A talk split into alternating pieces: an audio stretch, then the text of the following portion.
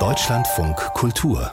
Sein und Streit Heute mit Simone Miller und einer Sendung, die einen kleinen Ausflug macht, genauer gesagt einen Abstecher bei der Phil Cologne. Die Phil Cologne ist das größte Philosophiefestival im deutschsprachigen Raum, hat gerade wieder stattgefunden. Wir waren auch dabei und haben dort die Philosophin Eva von Redeker getroffen. Die meint nämlich, wir sollten unser Freiheitsdenken komplett umkrempeln. Normalerweise verstehen wir Freiheit vor allem als Bewegungsfreiheit. Eva von Redeker stellt dieses Bild aber auf den Kopf. Nicht wer gehen kann, ist frei, sondern wer bleiben kann, sagt sie.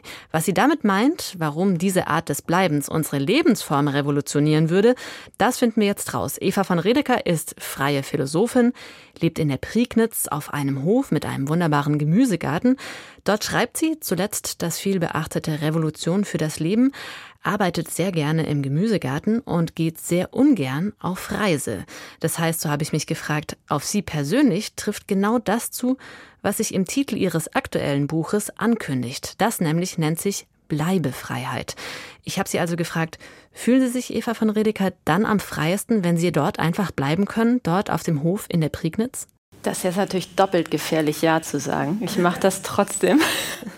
Erstens, weil ich natürlich hier nicht meine ähm, GastgeberInnen brüskieren will. Also ich finde es natürlich ganz toll, hier eingeladen zu sein. Vielen Dank und an alle, die sozusagen das hier möglich machen und auch ähm, Sie alle im Publikum mitempfangen.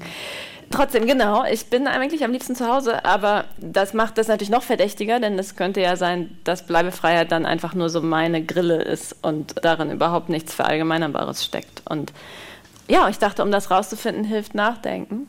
Also erstmal will ich ja gar nicht das mit dem Reisen loswerden. Also das Buch heißt ja Bleibe Freiheit und nicht Bleiben, Ausrufezeichen. Und das heißt, dass die Freiheit wegzugehen vorausgesetzt sein muss. Sonst wäre es, wenn man wirklich nicht weg könnte, wäre es ja Bleibezwang. Aber ich hatte erstmal das Gefühl, dass es irgendwas daran nicht stimmt, dass sobald die örtliche Bewegung rausfällt, wir irgendwie die Assoziation zur Freiheit verlieren. Also erstmal wollte ich nur sagen, irgendwas fehlt da, da ist so ein blinder Fleck. Es gibt doch auch manchmal, ist es so eine Erleichterung und auch so ein Aufblühen, wenn man einfach wo bleiben kann und nicht weg muss. So, und das ist der Ausgangspunkt. Und dann, je mehr ich darüber nachgedacht habe, desto mehr dachte ich, ja, das, also da muss man jetzt noch mal mehr zu sagen. In welcher Hinsicht ist es dann Freiheit, wenn es nicht in der räumlichen Dimension Freiheit ist? Dann ist es vielleicht, und das ist dann eigentlich die Kernidee vom Buch, in der zeitlichen Freiheit. Also damit man wo bleiben kann, muss man ja über die Zeit hinweg diesen Ort als bewohnbar vorfinden. Und das ist eigentlich eine ganz andere Achse, nämlich eben die Zeit, Zeit haben als Freiheit, statt Raum haben oder Bewegungsspielraum haben. So ist das entstanden und deswegen, ja, nee, ich äh, reise nicht gern, aber ich glaube, das ist nicht das wichtigste Argument, inzwischen mehr dafür, dass man diesen Begriff Bleibefreiheit benutzt. Aber um einen Einstieg zu finden in die Art und Weise, wie Sie das Bleiben, das mhm. räumliche Bleiben denken, will ich trotzdem noch mal ganz kurz kontrastieren. Also dieses Aufatmen, diese Erleichterung bei der Erkenntnis, ah, ich muss gar nicht gehen, ich kann jetzt einfach mal kurz hier bleiben und das genießen. Diese Erleichterung steht in einem gewissen Kontrast doch zu den vielen Menschen, die gehen wollen und sich gehindert sehen am mhm. Gehen. Also denken wir an so Proteste wie zum Beispiel die Gelbwesten in Frankreich, deren Protest sich entzündet hat an der Erhöhung der Benzinpreise, das heißt eine Einschränkung von Mobilität. Denken wir auch an Chile, wo es immer wieder massive soziale Proteste geht, zuletzt zurückzuführen auf die Erhöhung der Ticketpreise im Nahverkehr. Oder wir können natürlich auch denken an eines der größten Dramen unserer Zeit, das sich tagtäglich abspielt an den Außengrenzen der westlichen Welt, ne? Mhm. im Mittelmeerraum und an der Grenze zwischen äh, Mexiko und den USA zum Beispiel. Jeden Tag zahlreiche Tote durch diese Art von Bewegungsbarrieren. Ist nicht mhm. diese Art von sich bewegen können genauso wichtig wie das bleiben können? Also ich mache das vielleicht mal separat mit der Migration gleich nochmal extra, weil das, das, ist natürlich das Weltthema der Gegenwart. Ich würde sagen, sowohl in Chile als auch bei den Gelbwesten geht es eigentlich darum, dass man gerne weniger Zeit darauf verwenden würde, zu seinem Arbeitsplatz zu kommen. Also ein Teil des Leidens ist ja in total infrastrukturarmen Gegenden zu leben, jetzt in Frankreich auf dem Land, ohne Nahverkehr das Auto zu brauchen, um zur Arbeit, die aus der Peripherie weggezogen ist, zu kommen. Und weil man so viel Zeit braucht, dahin zu kommen, kostet das Benzin so viel. Und dann muss man noch mehr arbeiten, um dieses Benzin bezahlen zu können. Genauso. Und in Chile hat man das dann im Nahverkehr. Also um sozusagen von den Außenbezirken reinzukommen, braucht man eine U-Bahn und der Preis wird erhöht. Das heißt, man muss mehr Zeit aufwenden, dafür zu arbeiten. Ich glaube, das ist eigentlich eine ziemlich oberflächliche Analyse des Leidens, zu sagen, es geht da einfach um Bewegungsfreiheit. Die Leute würden zum Teil ja vielleicht viel lieber zu Hause bleiben und nicht zur Arbeit müssen. Aber da sie zur Arbeit müssen, um überhaupt so in ihrer Existenz bleiben zu können und sie selber bleiben zu können und eine Familie bleiben zu können, ihre Miete zu zahlen, wollen sie dann nicht so viel Zeit dafür aufwenden. Insofern, da würde ich sagen, das kriege ich sozusagen auch gut über eine zeitliche oder eine Bleibefreiheit argumentiert, das Anliegen. Die gut, aber man könnte jetzt da kurz einwenden, es gibt natürlich auch ganz freizeittypische Bewegungsfreiheit, zum Beispiel das Steigen in einen Flieger mit mhm. Urlaubsziel Mallorca oder Seychellen oder wo auch immer. Genau, und da würde ich sagen, das super, wenn einem das Spaß macht, dann ist das Luxus oder Genuss oder sowas. Das ist nicht an sich kritikwürdig. Aber dieses ganz spezifische, von der spezifischen fossilen Antriebstechnik überhaupt es ermöglichten, und zwar auch nur bestimmten Menschen auf dem Globus, die eben den Pass haben, mit dem man hin und her reisen kann, Freizeitvergnügen zum Kern oder zum Paradigma von Freiheit zu machen, halte ich eigentlich für blickbeschränkend. Und gerade wenn man sagt, frei bin ich nur im Urlaub, dann hat man halt eigentlich schon aufgegeben, dass man den Rest des Jahres auch gerne frei sein würde. Ja? Und da, wo man ist, vielleicht ganz andere Bedingungen herstellen würde, gerne. Also zum Beispiel, dass es da nicht öde ist oder dass man da auch schwimmen gehen kann, weil das Freibad nicht viel zu teuer ist und so weiter. Deswegen würde ich sagen, da kann man auch gut gegenhalten. Was natürlich viel wichtiger ist, ist die Migration. Und da würde ich sagen, das zeigt doch, also erstens habe ich ja eben schon gesagt, es ist nur Bleibefreiheit, wenn man auch reisen könnte. Die Migration nützt einem ja auch nur was, wenn man ankommen und wieder bleiben kann. Also genau diesen Horror, den wir jetzt gerade über das gesamteuropäische Abkommen zur Asylpolitik vorgestern eingeführt haben, heißt ja, also das Ankommen verhindert wird und das in Europa bleiben können. Ich würde aber sagen, dass diese Migrationsbewegungen genau darauf verweisen, dass Mobilität im 21. Jahrhundert kein Privileg mehr ist, sondern ein Fluch die Leute, die migrieren, tun das ja nicht, weil das jetzt so, ah, wow, wie kann ich noch mal besser meine Freiheit spüren, sondern weil es eine Zwangslage ist. Und das heißt gar nicht, dass man immer irgendwie sterben muss, da wo man ist, sondern man ist es in einem globalen Wohlstandsgefälle einfach so, dass man woanders hingehen muss, nicht bleiben kann um auf eine bestimmte Art seine Lebenszeit zu verbringen. Und wenn uns das klar würde, was für ein Glück das eigentlich ist, irgendwo zu leben, wo es jetzt nicht demnächst überschwemmt ist, wo, also ist ja jetzt schon auch nicht mehr klar, also in Brandenburg versteppen gerade die Felder, aber wo schon noch irgendwas, irgendwelche Nahrungsmittel wachsen können, dann ist sozusagen der Anspruch derer, in deren Lebensräumen das nicht der Fall ist, zu uns zu kommen, also dem sozusagen positiv zu begegnen, ist ja noch das Mindeste. Also wir haben dann trotzdem mehr Freiheit, weil wir zum Beispiel bleiben konnten, als diejenigen, die nicht bleiben konnten. Das würde ich auch unbedingt sagen, dass es sozusagen ein Privileg ist und wahrscheinlich noch weiter werden wird, überhaupt mhm. die Möglichkeit ja. zu haben, zu bleiben und eben nicht sich gezwungen zu sehen, zu gehen. Es gibt aber ein ganz ikonisches Sinnbild, ähm, das ich gerne ansprechen will, weil ich das total interessant finde. Eines, man könnte sagen, bleibe Manövers, nämlich die Leute, die Klimakleber. Ja? ähm, also genau, die Menschen, die hier. wirklich sich mit dem eigenen Körper, ja. das ist ja extrem riskant und mutig, muss man einfach mal sagen, mhm. sich mit dem eigenen Körper auf die Straße zu kleben und damit ja auch die Bewegungsfreiheit der Menschen, die da eigentlich gerade fahren wollen, mit welchem Transportmittel auch immer, zu behindern. Das heißt, es ist ja eigentlich nicht nur ein Sinnbild auf so etwas wie Bleibefreiheit, sondern es ist auch ein Sinnbild auf einen Konflikt, der ja. entsteht zwischen dem Bleiben, dem geklebten Bleiben und der Bewegungsfreiheit, die behindert wird. Und das wirft auch die interessante Frage auf, ist dieses Bild, steckt da mehr drin? Steckt da drin, dass äh, tatsächlich die Beziehung zwischen Bleibefreiheit auf der einen Seite und Bewegungsfreiheit auf der anderen Seite konflikthaft ist? Und ist es ein notwendiger Konflikt? Wenn der nicht konflikthaft wäre, wäre das ja gar kein politischer Begriff. Und Freiheit ist ja aus Gründen sozusagen einer der politisch mobilisierendsten und emanzipatorisch irgendwie ersehntesten Begriffe überhaupt. Und wenn sie schon da wäre, dann müsste man dafür auch nicht politisch kämpfen. Also eine der anderen Grundthesen im Buch ist auch, dass wir im Grunde noch gar nicht frei sind, sondern uns gemeinsam erst also sozusagen dafür da sind, einander freier zu machen, als wir jetzt sind. Und deswegen freut mich das eigentlich, wenn man das so abbilden kann auf diesen Grundkonflikt oder auf diesen sozusagen diesen neuralgischen Punkt der gegenwärtigen Protestbewegung. Und ich finde, dass sich da ganz gut zeigt, wenn man nur den Moment anguckt, dann sind da die einen, die die Bewegungsfreiheit blockieren und die anderen, die sozusagen die Bewegungsfreiheit einfordern wollen. Und man hat die Freiheit nur auf der Seite gewissermaßen, die hupt. Und natürlich, ich will auch gar nicht sagen, dass das nicht so ist. Also wenn man nur diesen Moment anguckt, dann wird da die Bewegungsfreiheit von jemandem eingeschränkt. Ich meine, im Moment sehen wir das Gegenteil. Also gerade wird ja ganz stark die Versammlungsfreiheit und die Freiheit zu politischem Protest eingeschränkt, weil die Leute vorauseilen, kriminalisiert werden. Gut. Aber wenn man wirklich nur guckt, da klebt jemand auf der Straße, jemand kann nicht fahren, dann ist die Freiheit des einen eingeschränkt.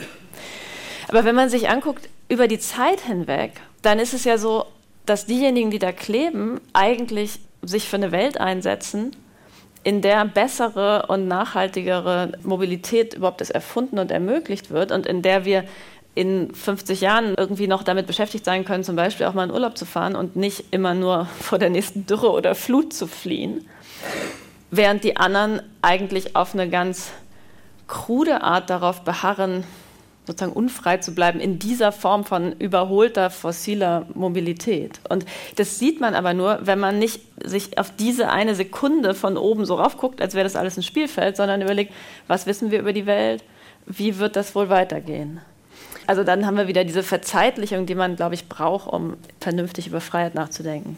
In dem, was Sie jetzt gesagt haben, ist schon auf mehrfache Weise angeklungen, wie Sie diese Art von räumlicher Tiefenstruktur, die wir gewohnt sind, problematisieren. Aber ich glaube, wir müssen das noch ein bisschen expliziter machen. Man kann sagen, seit dem Beginn der modernen politischen Philosophie das ist jedenfalls ihre These, wird die Freiheit stark räumlich konnotiert, vielleicht am aller, aller, aller deutlichsten bei Hobbes in seinem Leviathan Mitte des 17. Jahrhunderts steht so ganz explizit drin, Freiheit ist die Freiheit vor äußeren Hindernissen. Aber was ist jetzt eigentlich genau das Problem an dieser Art von räumlicher Tiefendimension in unserem Freiheitsdenken, das uns ja sozusagen noch mitprägt? Hobbes sagt sogar wirklich nicht nur irgendwie Freiheit von Hindernissen, sondern wirklich die Bewegungsfreiheit. Also frei kann man nur sein, wenn man ein Körper ist, der sich im Raum bewegt. Und dann kann man denken, gut, also irgendwie Menschen sind ja keine Autoscooter, also da muss ja noch ein bisschen mehr dazu kommen. Es gibt ja auch sowas wie einen freien Willen. Aber auch der freie Wille wird dann eher so gedacht, dass man drauf schaut, was ist hier der Spielraum oder der Radius, in dem ich mich bewegen kann. Also wohin kann ich ungestört meine Entscheidung legen gewissermaßen. Also es ist auch wieder eigentlich ein räumliches Bild, mit dem wir uns diese Willensfreiheit und die Sphäre, in der wir ungehindert sind, gegenüber der, wo wir Rücksicht nehmen müssen, vor Augen führen. Was dieses Manöver mit sich bringt, dass man diese räumliche Vorstellung einnimmt, ist, oder man könnte sagen, auch eine geometrische Vorstellung von Freiheit unterstellt ist, dass die Zeit plötzlich rausfällt. Also man guckt immer nur diesen Moment an und nicht, wie die Geschichte weitergeht. Man guckt immer wieder neu drauf und sagt, was steht mir jetzt gerade im Weg? Da kommen aber die anderen sie alle, nur als Hindernisse in den Blick. Also weil man sozusagen einfriert und nicht die Möglichkeit, ah, wir könnten zusammen was bauen, was uns allen viel mehr Freiheit ermöglicht. Wir hören hier Auszüge aus einem Gespräch mit der Philosophin Eva von Riedeker. Geführt habe ich das diese Woche auf dem Philosophiefestival Phil Cologne. Nicht wer gehen kann, ist frei, sondern wer auch bleiben kann. Das ist die Grundidee der Bleibefreiheit, wobei Eva von Redeker das Bleiben hier sehr stark zeitlich denkt. Was das Problem ist mit dem stark räumlich geprägten Freiheitsdenken, das uns sonst so vertraut ist, das haben wir gerade schon ein wenig gehört. Wie aber dann diese Zeitlichkeit, auf die Eva von Redeker insistiert, wie die in unser Freiheitsdenken integrieren, das wollte ich wissen da ist natürlich sofort die Frage, ist bei Philosophen immer so, okay, aber was ist dann Zeit? Ja, also da muss man dazu mehr sagen. Und der Großteil des Buchs sind eigentlich drei Kapitel, wo ich so drei Dimensionen oder Aspekte, Facetten, vielleicht kann man am besten sagen, von Zeitlichkeit beschreibe. Und ich glaube, dass die zusammenkommen, wenn man diese drei zusammenbringt, dann hat man das, was aus dem Leben Freiheit macht. Und wir haben jetzt eben schon so ein bisschen über die Endlichkeit geredet. Das ist eigentlich die Zeit, die Dimension der Zeit, wo noch am wenigsten Freiheit drinsteckt. Also erstmal ist das nur eine begrenzte Zeitspanne, nur das eigene Leben, es ist auch irgendwann zu Ende. Und das muss man, glaube ich, im ersten Schritt schlucken. Also es ist einfach wahr, ja. Wir sind endlich und wir müssen Freiheit in dieser Endlichkeit denken. Auch da wird dann schon ganz wichtig die soziale Dimension, dass nicht manche Gruppen systematisch geringere Lebenserwartungen haben, wie das ja jetzt so ist. Ja? Also es gibt zum Beispiel Ruth Wilson Gilmore, eine ganz tolle US-amerikanische Theoretikerin, die Rassismus so bestimmt, dass manche Gruppen einfach dem früheren Ableben systematisch stärker ausgesetzt sind. Wir haben das aber auch im Klassenverhältnis. Also dass in Deutschland geringverdienende Männer elf Jahre kürzer leben als Reiche, ich finde es einfach so richtig schockierend. Und das ist auch ein Freiheitsproblem, ist nicht nur ein Gerechtigkeitsproblem. Trotzdem Trotzdem ist reine Lebenszeit natürlich nicht alles. Also nur weil man Zeit hat, ist man ja noch nicht frei. Das kann ja auch total einzwängende oder deprimierende Zeit sein oder leere Zeit halt. Und dann ist deswegen die zweite Idee zu sagen, jetzt braucht man eine Zeit, in der sozusagen die Unendlichkeit wieder reinkommt. Aber anders, nicht als meine Seele lebt unendlich, sondern ich kann unendlich viel machen, weil ich Neuanfänge machen kann. Und das ist sozusagen die zweite Facette, wäre dann erfüllte Zeit. Also Zeit, in der möglichst viel passiert. Nicht eine Lehre, wo mich nichts stört, sondern eine Zeit, die ich selber einsetzen kann, wo ich mich auf möglichst viel beziehen kann, wo ich neue Beziehungen herstellen kann, wo ich auch selber entscheiden kann, mich gewissermaßen neu zu erfinden oder wieder zu gebären. Das ist dann Zeit als Initiative. Das wäre die zweite. Und dann gibt es noch eine dritte Variante, dieses zweite kann man pathetisch sagen, ist eine Art Wiederholung der Geburt. Ja? Man setzt wieder einen Anfang, ist ein Gedanke von Hannah Arendt, dass wir alle Anfänge sind und Anfänge machen können.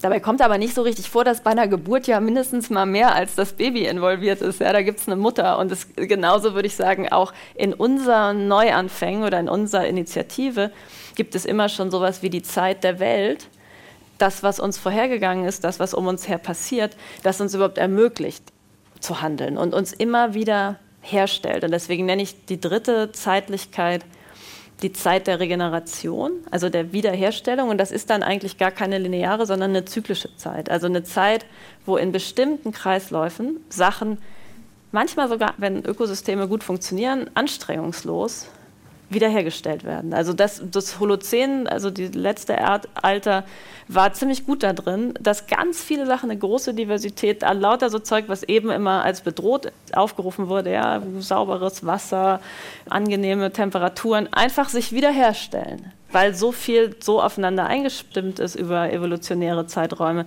dass es sich wechselseitig trägt und sozusagen Zeit, man Zeit auch wieder auffüllen kann, dass man sich gegenseitig wiederherstellt gewissermaßen. Diese Regeneration, die teilen wir, also wir sind eben auch ein Stück Welt oder ein Stück Natur. Wenn man nicht schläft nachts und nichts zu essen hat, dann kann man am nächsten Tag auch nicht hier sitzen. Eine Nacht geht, aber dann nicht mehr. Das nenne ich dann sowas wie die Zeit als Gezeiten, also als zyklisch wiederkehrende Zeitläufe. Und wenn wir die verlieren, mindert sich unsere Freiheit, weil man dann viel mehr kämpfen muss ums Überleben, weil es weniger Möglichkeiten gibt. Also Menschen sind ja die biologischen Wesen, die nicht auf eine Nische festgelegt sind, sich auf ganz viele verschiedene Arten einrichten können in der Welt. Aber dafür muss die Welt natürlich auch diese Bewohnbarkeit aufweisen. Man braucht ein Vokabular, das deutlich macht, wenn die Welt weniger bewohnbar wird, mindert sich auch unsere Freiheit. Und zwar nicht nur, weil wir dann nicht mehr Auto fahren können. Ich fahre richtig gerne Auto, es macht richtig Bock, aber es muss irgendwie klar sein, wie viel schlimmer der andere Verlust ist für die Freiheit. Jetzt haben Sie gewissermaßen ein bisschen vorgespult und sozusagen wie so eine Art Ausblick das noch zu Diskutierende gegeben. Lassen Sie uns noch mal ein kurzes Stück zurücktreten. Also Sie haben jetzt gesagt, wenn wir verstanden haben, dass wir eben ein begrenztes Leben haben, stellt sich noch mal auf eine ganz andere Art und Weise die Frage, wie wollen wir eigentlich leben?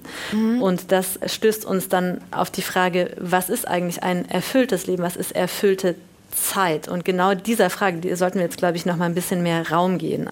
Vielleicht könnten Sie uns noch mal ein bisschen besser vor Augen führen, was Sie unter erfüllter Zeit verstehen. Was sind die Qualitäten? Was sind die mhm. Güter von dieser reichen Zeit? Mhm. Das ist so schwierig, weil man natürlich nicht zu viel sagen darf. Dann ist es nicht mehr frei. Wenn ich sowas sage wie, ja, für mich ist es zu Hause sein, dann ist es natürlich nicht für jemanden, der gerne, also für eine Wandergesellin, ist genau das nicht erfüllte Zeit, ja, sondern da ist erfüllte Zeit, unterwegs zu sein.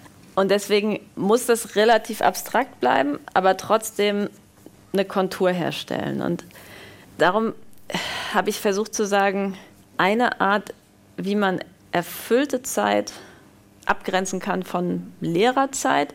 Vielleicht erstmal so ganz banal, keine Langeweile. Das wäre so ein erstes Kriterium. Und das zweite wäre keine Lehre. Ich meine das mit erfüllter Zeit schon auch so, dass es wirklich eine Fülle von Möglichkeiten darin gibt. Also Zeit, wenn man einfach auf die Uhr guckt, dann wird das natürlich nicht mehr oder weniger, das ist einfach eine fixe Größe. Aber wenn wir leben, erleben wir ja manchmal Zeit als viel reicher und dichter und manchmal so trist und öde. Und ich bin ziemlich überzeugt, dass dieses Intensitätsgefühl von erfüllter Zeit wirklich nicht nur irgendwie so ein Kick ist oder so oder irgendwie Spannung, sondern dass das eine wichtige Facette von Freiheit ist. Also dann ist trotzdem die Frage so gut, aber was füllt jetzt die Zeit? Was ist das eigentlich? Und da glaube ich, das habe ich ja eben schon gesagt, dass diese Möglichkeit zu Neuanfängen und zu Neuentwürfen oder Bezugnahmen aufeinander ganz wichtig sind. Ich fange das Kapitel so an mit Simone de Beauvoir, die immer von den Selbstentwürfen spricht und darin dann aber meiner Meinung nach so ein Stück zu sehr in die Idee kippt, dass die erfüllte Zeit dann schon auch die Zeit ist, die ich kontrolliere oder so meine eigene Zeit. Also das wäre fast wieder so wie die Zeit, die mir gehört die Zeit, die ich besitze. Und ich glaube, in Wahrheit ist es ja so, dass man die Erfahrung von erfülltem Leben eher macht, wenn man gerade seine Zeit so ein bisschen weggegeben hat. Wenn man äh, aufregende neue Beziehungen hat oder Kinder oder wenn man in einer politischen Mobilisierung ist, wo plötzlich irgendwas passiert, was klappt, dann hat man überhaupt keine Kontrolle mehr über seine Zeit. Und trotzdem ist das Leben gerade viel erfüllter geworden. Und oft sind das auch Momente, wo mehr geht, weil man eben zum Beispiel gerade nicht mehr allein ist, sondern verbunden und kooperativ agiert. Und diese gewissermaßen Prallheit des Lebens mit Anfangsmöglichkeiten und Bezugnahmemöglichkeiten, das tue ich sozusagen unter den Oberbegriff der erfüllten Zeit. Und man kann das, wenn man will, dann verstehen als eine Geburtswiederholung im Gegensatz zu der Kontrolle, die eher sowas ist wie den Tod vorwegnehmen. Also man sagt, ich habe hier jetzt lauter Möglichkeiten, paar davon kill ich und dann bleibt eine übrig und dann habe ich wieder Kontrolle und die Zeit gehört mir. Ich glaube, dass das auch wichtig ist. Also wenn Menschen nicht solche Art von Entscheidungen in, mit knapper Zeit fällen könnten, wären sie auch unfrei. Aber das allein ist noch nicht gewissermaßen die ganze Offenheit des, oder der ganze Reichtum des Lebens und der erschließt sich, glaube ich, eher durch ja, sowas wie die Wiederholung der Geburt und nicht die Vorwegnahme des Todes. Beauvoir dachte eben wirklich, auch wer nicht sterben kann, ist nicht frei. Ich glaube, das stimmt nicht so richtig. Also viel unfreier ist, wer nicht die Geburt wiederholen kann.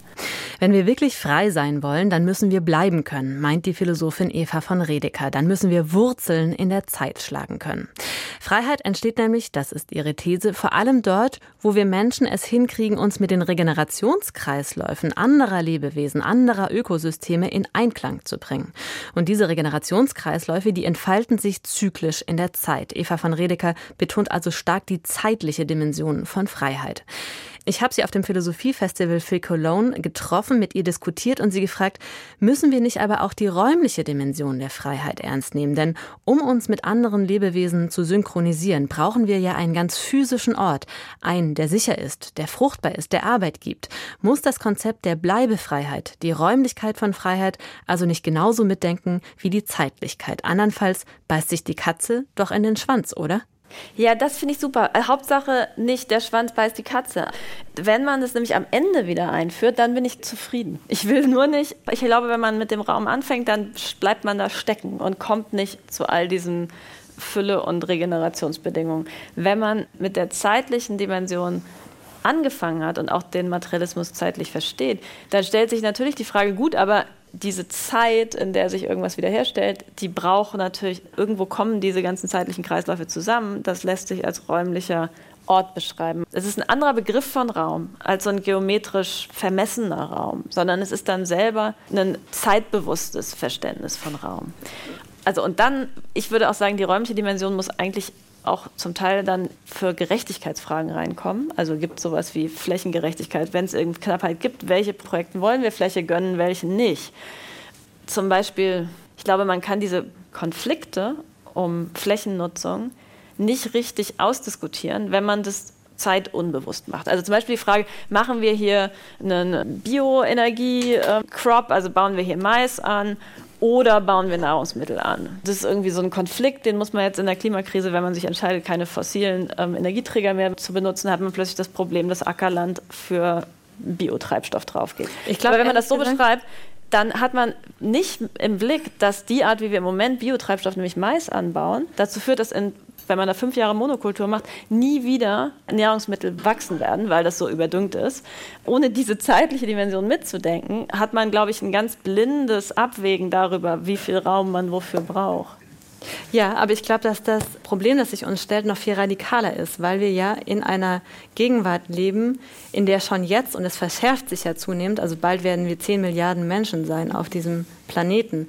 Und diese Menschen wollen und sollen ja alle gut leben können. Das ist ja übrigens ein Punkt, der, glaube ich, ganz wichtig ist für Ihr Bleibefreiheitskonzept. Der verbindet sich ja mit dem Anspruch auf bedingungslose Teilhabe von allen an allen wichtigen Grundgütern. Ja. Und wenn das gegeben sein soll, dann stehen wir ja vor dem Konflikt, dass immer weniger fruchtbarer Boden immer mehr Menschen ernähren muss.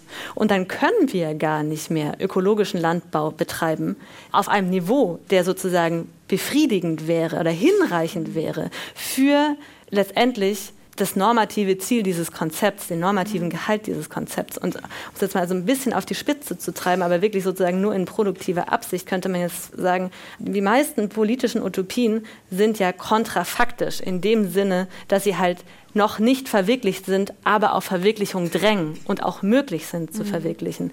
Und müssen wir nicht aufpassen, dass wir es hier mit einem Konzept zu tun haben, das nicht nur kontrafaktisch ist, sondern das auch unrealistisch wird, weil eben dummerweise es aufgefressen wird von den sich immer radikal verschärfenderen Klimakrisengrundlagen dieser Welt. Also der Planet gibt es nicht mehr her. Und was machen wir dann? Was machen wir dann sozusagen mit dieser Art von Idee? Nicht nur mit der Idee, sondern auch mit unserem Leben und mit dieser Frage, wie dann also wirtschaften mit diesem Planeten? Ich glaube, ich finde es total super, wenn es genau an diesen Punkt kommt durch den Begriff. Denn das heißt ja, dass plötzlich greifbar wird, wie dramatisch dieser Weltverlust eigentlich ist. Ich glaube, darauf ist die Antwort nicht, ein bescheideneres Freiheitskonzept zu haben, was uns irgendwie so hindefiniert, dass, was weiß ich, solange wir alles gerecht rationieren, sind wir frei oder so. Nee, wir haben hier wirklich Freiheit verloren, weil wir Teile der Regeneration der Biosphäre zerstört haben. Also das finde ich irgendwie eigentlich sehr schön, wenn so eine bestimmte Dramatik von ja, aber das kann man jetzt gar nicht mehr verwirklichen, dann ist das eben ein kritischer Begriff. Dann ist das sogar auf eine Art ein kritisch nostalgischer Begriff, der sagt, es war mal eine Zukunft möglich, in der wir viel freier gewesen wären. Die haben wir jetzt kaputt gemacht. Trotzdem müssen wir aber versuchen, so viel Freiheit wie es geht rauszuholen. Und da würde ich sagen, die 10.000 Menschen, also die können ja auch helfen. Also ökologische Landwirtschaft ist unglaublich arbeitsintensiv. Ja? Also ich, das ist nicht so, dass automatisch nur, weil da mehr Leute sind, das alles noch schwieriger und knapper wird. Und dann, genau, dann muss man überlegen, welche Art von Wirtschaft ist möglich, um so dass sozusagen diese alle Menschen, die da sind, in ihren Reproduktionsbedürfnissen auf möglichst gute Art und Weise versorgt werden. Und da würde ich schon sagen, es kommt darauf an, welche Form von Ökolandwirtschaft man betreibt. Da gibt es auch verschiedene Modellierungen, ja, wie man das mit dem Welternährungssystem lösen könnte. Also entweder maximiert man die Fläche, die wieder ausgewildert wird, was super gut ist fürs Klima. Dann muss man aber relativ intensive Landwirtschaft machen, was ein bisschen schwierig ist in Sachen Bodenerosion und sowas und auch Insektensterben weiter voranschreibt. Oder, also ich bin immer eher auf der Seite zu sagen, wenn man mal wirklich richtig gute ökologische Landwirtschaft auch mit viel, viel diverseren Saatgutbanken, als wir das im Moment machen, mit viel mehr Untersaat und so macht, dann könnten zum Teil auch die landwirtschaftlichen Flächen CO2 binden und sozusagen auch so ähnlich gut funktionieren wie eine wieder ausgewilderte Natur, zumal wir im Moment mit den Waldbränden auch das Problem haben, also wenn man überall Wald pflanzt, der dann aber immer wieder abbrennt, dann hat man den CO2-Haushalt halt auch nicht reduziert. Da ist vielleicht dann besser begärtnerter landwirtschaftlicher Anbau sogar idealer. Aber dann sind wir ja bei den richtigen Fragen. Also dann muss man das eben klären. Da sind dann auch andere ja, Leute aber ich glaube, zu den echten Fragen gehört dann eben auch, also wenn wir wirklich diese Knappheitsfrage einblenden, ne, dann stellt sich ja die Frage, was heißt das eigentlich für unseren Lebensstil? Und müssen wir uns dann nicht wirklich eingestehen? Also ist das nicht auch eine Konsequenz, die Sie ziehen müssten, dass wir radikal runter müssen von dem Konsumniveau, auf dem wir leben? Ja, klar. Und dann stellt, ja, klar, aber, ja, aber dann stellt sich ja. doch so ein bisschen die Frage, was für Wege können wir beschreiten, sozusagen? Was wären die Wege, die sich sozusagen aus diesem Konzept ergeben auf dem politischen Niveau? Was schwebt glaub, davor? Ja, also ich würde noch mal einen Schritt zurückgehen und sagen, ich glaube, was mich irgendwie stört, ist, oder ich versuche eine andere Perspektive einzunehmen als so diese Angstlustbeschwörung so, aber müssen wir dann nicht, wird da, also ich meine, es wird ja eh passieren. Auch wenn wir das nicht organisieren, wird es auf viel, viel drastischere Weise passieren, was wir ja auch schon so ein bisschen jetzt gemerkt haben mit Energiekrise und so. Also die sozusagen, dass es so eine Welt gibt, in der wir bequem weitermachen und dann gibt es so eine Welt, wo jemand mit der Vernunftpeitsche sagt, jetzt müsst ihr aber aufgeben. Das ist ja nicht so. Es gibt eine Welt, wo wir chaotisch Sachen verlieren oder es gibt eine Welt, wo wir das selbstbestimmter tun. Und ich glaube, dass es sicher auch viele Tendenzen schon abzeichnen, wo das, also es habe ja jetzt nicht ich irgendwie erfunden, dass Freiheit eher Zeit ist als Konsum, sondern es gibt gerade riesige Kündigungswellen. Es gibt Teile der jüngeren Generation und zwar auch in, also auch in China, wo Leute mal sagen, ja, aber alle Chinesen wollen auch alle zwei Autos haben, genau wie wir. Und wie geht das mit dem endlichen Planeten? Und jetzt gibt es eine soziale Bewegung, die sagt, diese Lying Flat Tang Ping Bewegung, wir wollen das alles gar nicht, wir, wir arbeiten nicht mal mehr, wir bleiben, unser neuer Trend ist, auf dem Sofa zu bleiben, wir wollen kein Eigenheim, wir wollen kein Auto, wir wollen einfach nur nicht ausgebeutet werden und uns regenerieren können. Also ich glaube, es gibt sozusagen auch ein echtes Begehren in der Gegenwart, nach einem anderen Leben und nicht nur so dieses Abwarten, wann man gezwungen wird. Meine Frage kam, glaube ich, mehr aus dem Inneren des Konzepts. Also, mhm. Sie haben jetzt gerade gesagt, klar, wenn wir alles weitermachen wie bisher, dann fahren wir halt so richtig hart gegen die Wand. Und das trifft einige viel, viel, viel härter als andere. Und wie es der Planet so will, sind wir sind Teile unserer Gesellschaft hier wahrscheinlich weiterhin recht gut aufgehoben und privilegiert. Aber gleichzeitig könnte man natürlich schon auch sagen, wenn das ein kritisches Konzept sein will, und das will es ja, dann muss es selbst auch, oder dann wäre es, sagen wir so, wäre es schön, wenn es sozusagen selbst eine Art Transformationsperspektive eröffnen würde. Und nach dieser Art von Transformationsperspektive habe ich eigentlich gefragt. Genau, ich glaube, die werde an zwei Punkten dann greifen. Das erste ist, dass ich glaube, in diesem Wer wie privilegiertes Diskurs geht oft unter, wie unfrei auch die überlegene Position ist. Solche Grenzbefestigungen bauen zu müssen, wie wir jetzt bauen, um die Ungleichverteilung von Ressourcen aufrechtzuerhalten und um sozusagen weiße Besitzstandsansprüche, um es jetzt mal ganz plastisch zu machen, gegen schwarze Leben auszuspielen ist man auch gebunden an ein bestimmtes, also an bestimmte gesellschaftliche Praktiken, an unfassbar große ähm, Anstrengungen und Ausgaben. Du brauchst einen ganzen Rüstungshaushalt, brauchst du ganz riesige Polizeikohorten, die auch dann zum Beispiel sowas wie Neuanfänge unmöglich machen. Herrschaft bindet auch Zeit. Das heißt, dass es auch ein, größeres Teilen von Ressourcen hätte, einen Freiheitszuwachs für alle aus meiner Sicht. Ich meine, das habe ich ja nicht erfunden, das ist einfach sozusagen ein langer Gedanke in allen hegelianischen und, und auch vielen feministischen Freiheitsregimen, dass das nicht nur so ein moralischer Anspruch ist, man ist nur frei, wenn alle frei sind, sondern dass es eben wirklich stimmt. Dass man, wenn man niemanden mehr in die Knie zwingen muss, die eigene Freiheit größer ist. Das wäre das eine. Das andere, ich glaube, dass in dieser Vorstellung von Regeneration, dass das sozusagen so konkret ist, dass man das gar nicht abstrakt auf der Bühne sagen kann, sondern dass man wirklich in jedem Segment der gesellschaftlichen Arbeitsteilung gucken müsste, was kann man hier jetzt machen, damit da Zeit nicht aufgefressen und Zeitverlust in die Zukunft oder eben in den globalen Süden ausgelagert wird, sondern damit wir hier Zeit herstellen. Und da braucht man dann wirkliches Fachwissen. Also ich kann über Landwirtschaft ein bisschen reden, ich kann so ein bisschen was ja auch über KI, also jetzt brauche ich nicht diese riesigen Sprachmodelle, die unfassbar viel Energie fressen, sondern kleinere, die mit weniger Daten arbeiten.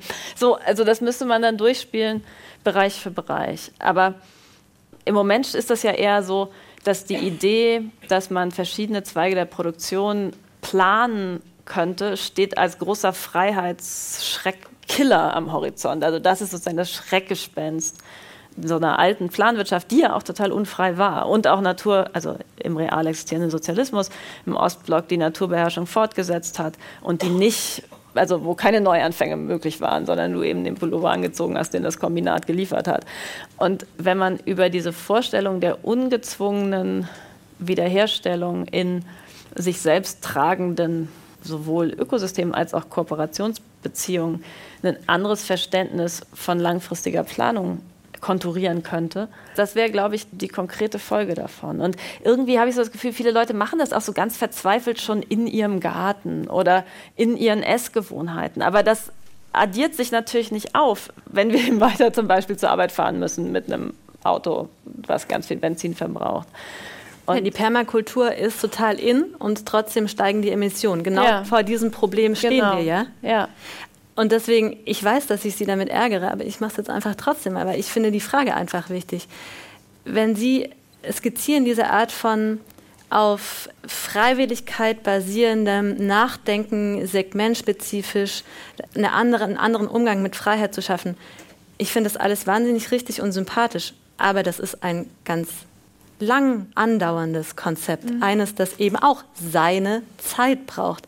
Jeder demokratische Prozess braucht, glaube ich, Zeit. Und je radikaler die Demokratie, desto zeitintensiver wird sie. Das wissen wir irgendwie auch.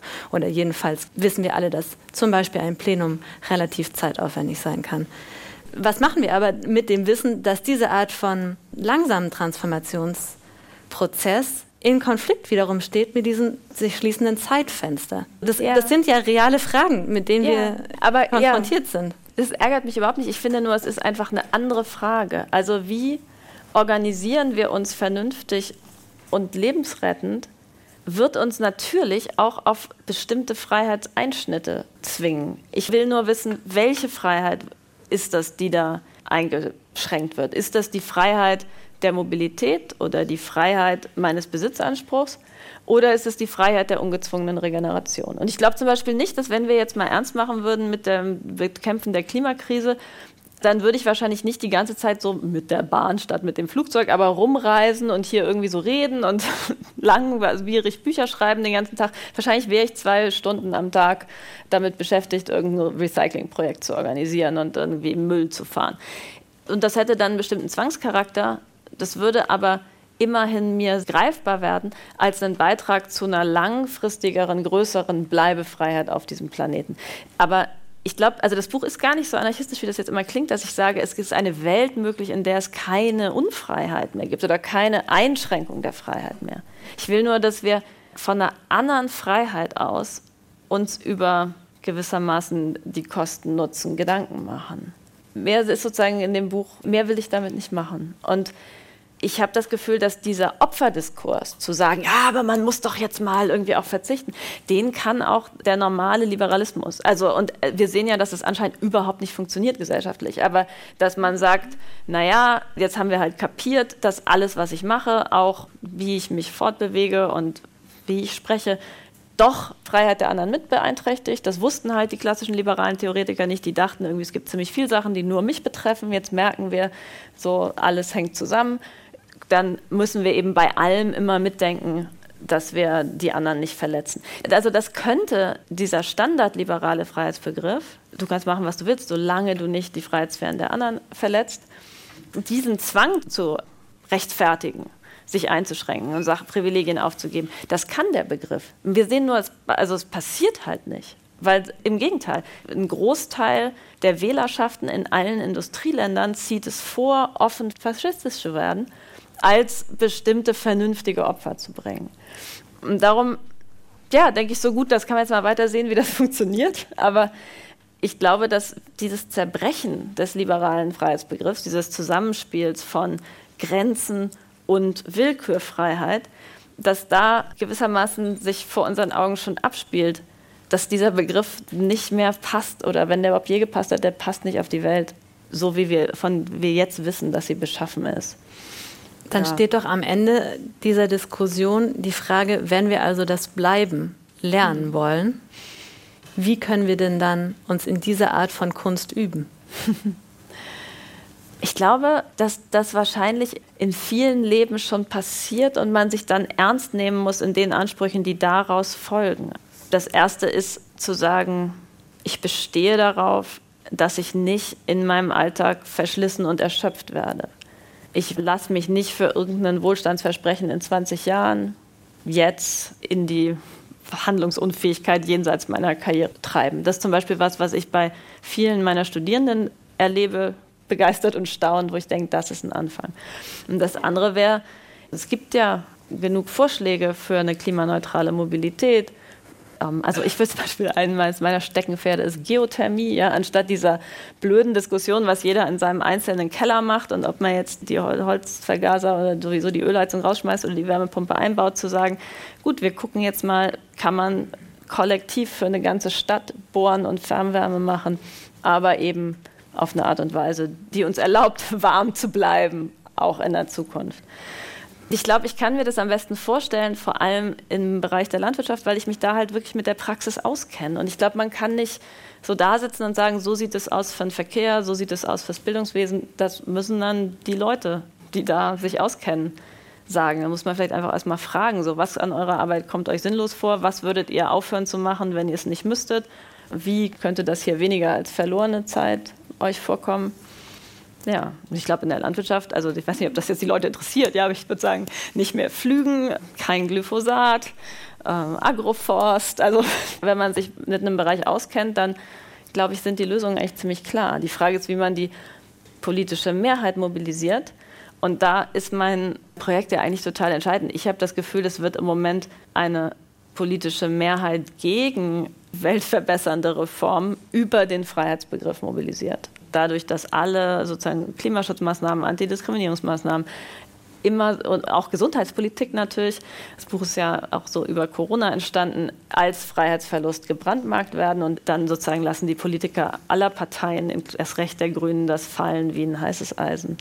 Und wenn ich sozusagen nichts mache, als dass dann die kleine Minderheit, die davon auch nicht zur Mehrheit wird, aber sagen kann, nee, nee, aber es gibt ja auch eine andere Freiheit, so, ja, deine Bewegungsfreiheit, aber was mit meiner Bleibefreiheit? Also so, wow, bin ich schon total froh. Diese Art von Vergewisserung ist, glaube ich, das Buch. Also zu sagen, warum, warum kann sich denn nicht das, was ich für emanzipativ halte, mit einem viel größeren Recht auf den Freiheitsbegriff berufen? Mehr Regeneration einfordern. Dieser Appell steckt also in Eva von Redekers Bleibefreiheit. Soweit die Diskussion mit ihr von der Phil Cologne. Hier geht's jetzt weiter mit einer Sau, die in den letzten Tagen durchs Dorf getrieben worden ist. Diese hier nämlich. Jeder dritte junge Mann in Deutschland ist gewalttätig. So wurde eine Studie der NGO Plan International zusammengefasst. Diese Studie heißt Spannungsfeld Männlichkeit und attestiert dem männlichen Nachwuchs in Deutschland ein traditionelles Rollenbild mit schlimmen Auswüchsen. Unser Kommentator Philipp Hübel, der findet das alles gar nicht überzeugend. Die Art der Erhebung ist total fragwürdig, sagt er, und verrät vor allem etwas über verzerrte Urteile. Genauer gesagt über den sogenannten My Side Bias. Hier kommt sein Kommentar. Erschreckende Zahlen. Angeblich findet ein Drittel aller jungen Männer Gewalt an Frauen akzeptabel, und ist sogar selbst schon einmal handgreiflich geworden. Knapp die Hälfte der 18- bis 35-Jährigen ärgere sich zudem über Schwule in der Öffentlichkeit. Das sagt die Untersuchung Spannungsfeld Männlichkeit. Viele Medien haben darüber berichtet. Die Tagesschau, das ZDF, die FAZ und die Zeit. Zum Glück haben einige Journalisten und vor allem Sozialwissenschaftler schon bald etwas kritischer hingeschaut. Der Text ist nämlich gar keine wissenschaftliche Studie, sondern die fragwürdige Umfrage eines beauftragten Marktforschungsinstituts. Im Gegensatz zu einer repräsentativen Zufallsstichprobe haben die Autoren mit einem sogenannten Access Panel gearbeitet, also bezahlte Antworten ausgewertet, die Leute online abgeben. Viele Metastudien zeigen, dass so eine Selbstselektion der Probanden zu starken Antwortverzerrungen führt. So weichen die Ergebnisse auch deutlich von allem ab, was man bisher zu diesem Thema gemessen hat.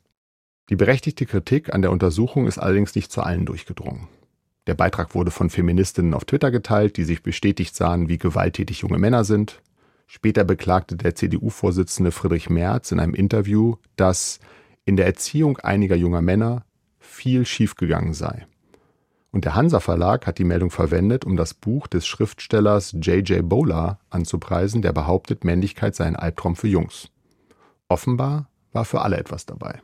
Warum haben so weniger kritisch hingeschaut?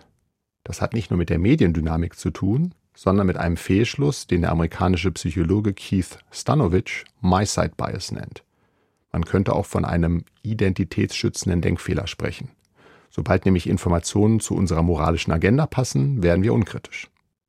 Inzwischen kennen zwar viele einen ähnlichen Fehlschluss, den Confirmation Bias, also den Bestätigungsirrtum, der zeigt, wer schon eine Annahme getroffen hat, sucht eher nach Belegen und nicht aktiv nach einer Widerlegung. Doch der My-Side Bias erweist sich als hartnäckiger. Denn hier helfen Intelligenz und Bildung nicht wie beim Bestätigungsirrtum den Denkfehler zu vermeiden. Im Gegenteil, sogenannte kognitive Eliten, also Leute, die gut argumentieren und rechnen können und viel zu einem Thema wissen, sind deutlich anfälliger für Identitätsschutz als der Durchschnitt der Bevölkerung. Das klingt paradox, ist aber gut belegt. So wie Wähler rechts der Mitte die Kriminalität überdramatisieren, neigen Wähler links der Mitte dazu, die Gefahren für vulnerable Gruppen, etwa Frauen, Homosexuelle oder Migranten zu überschätzen. Auf der einen Seite ist das moralische Hauptthema Bedrohung durch das Fremde, auf der anderen das Hauptthema das Leid der Benachteiligten. Ein Grund, warum sich beide Lager bei der Untersuchung zur Männlichkeit erstaunlich einig sind. Moralische Einstellungen sind allerdings nicht nur Informationsfilter, sondern sie dienen auch der Kommunikation, vor allem auf Twitter, wo man der ganzen Welt sein moralisches Profil präsentiert. So leiten User aller politischen Lager echte Nachrichten und Fake News eher dann auf den sozialen Medien weiter, wenn sie zu ihrer politischen Identität passen, wie eine andere Studie zeigt. Journalisten und Wissenschaftler gehören zur kognitiven Elite und sie verorten sich politisch deutlich progressiver als der Durchschnitt nicht nur in Deutschland, sondern in allen untersuchten westlichen Ländern. Die Mitglieder vieler NGOs verfolgen ebenfalls eine progressive Agenda, bei der sie manchmal in ihrem Eifer übers Ziel hinausschießen oder einfach handwerkliche Fehler machen. Gerade weil viele Journalisten die moralischen Ziele der NGOs teilen, müssen sie also besonders genau hinsehen, wenn sie etwas als Nachricht oder gar als Forschungsergebnis präsentieren.